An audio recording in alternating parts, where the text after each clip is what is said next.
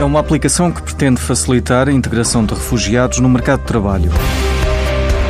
Chama-se Chatterbox e está a ser desenvolvida a partir de Lisboa. É uma aplicação que procura ser uma plataforma onde os refugiados ensinam a sua língua e a cultura.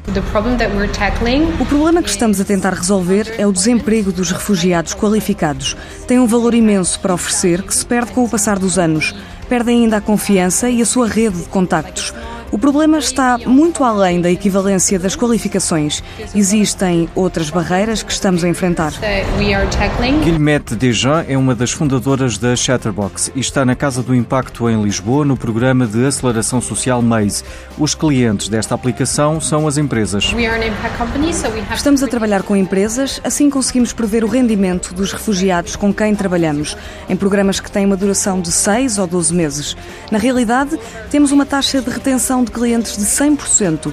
Fornecemos um serviço de sucesso, o que é extraordinário, e isso deve-se à qualidade das qualificações dos refugiados. Neste momento têm cerca de 50 colaboradores ativos a dar aulas, mas são 90 os que já receberam formação. E a startup Skizo tenta também mudar o mundo fazendo sapatilhas com plástico recuperado do mar. Por cada par vendido é retirado o equivalente a 18 garrafas de plástico. E é do papel da inovação na criação de uma economia mais limpa que a gestora Anabela Posidónio fala esta semana. Quando pensamos numa economia de carbono zero, aquilo que muitas vezes surge na nossa mente são as greves e protestos pelo clima. Contudo, e apesar da importância que estes movimentos têm para criar uma maior consciencialização sobre o tema, o envolvimento das empresas é fundamental. A crise climática terá cada vez um maior impacto negativo e aqui o papel da inovação ao endereçar este tema, podendo criar modelos disruptivos, é também muito importante. Para além disto, está a salientar que a questão de cooperação entre empresas para conseguirem enfrentar um tema tão complexo e fraturante revela-se também fundamental e neste contexto gostaria de salientar a Women Business, que se trata de uma organização sem fins lucrativos que agrega 937 eh, empresas, sendo algumas delas portuguesas e que representam mais de 19,3 bilhões de dólares. Deste grupo, mais de 560 já se comprometeram a estabelecer metas ambiciosas de redução de emissões e mais de 175 vão apostar em energias renováveis a 100%. Paralelamente, estas empresas estão também a atuar junto dos seus fornecedores e estão a estabelecer metas e padrões associadas à redução de emissões.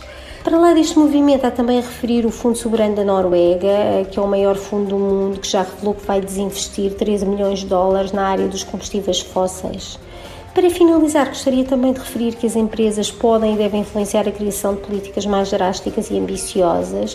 Esta é uma questão-chave para preservar o planeta, assim como para atrair talento.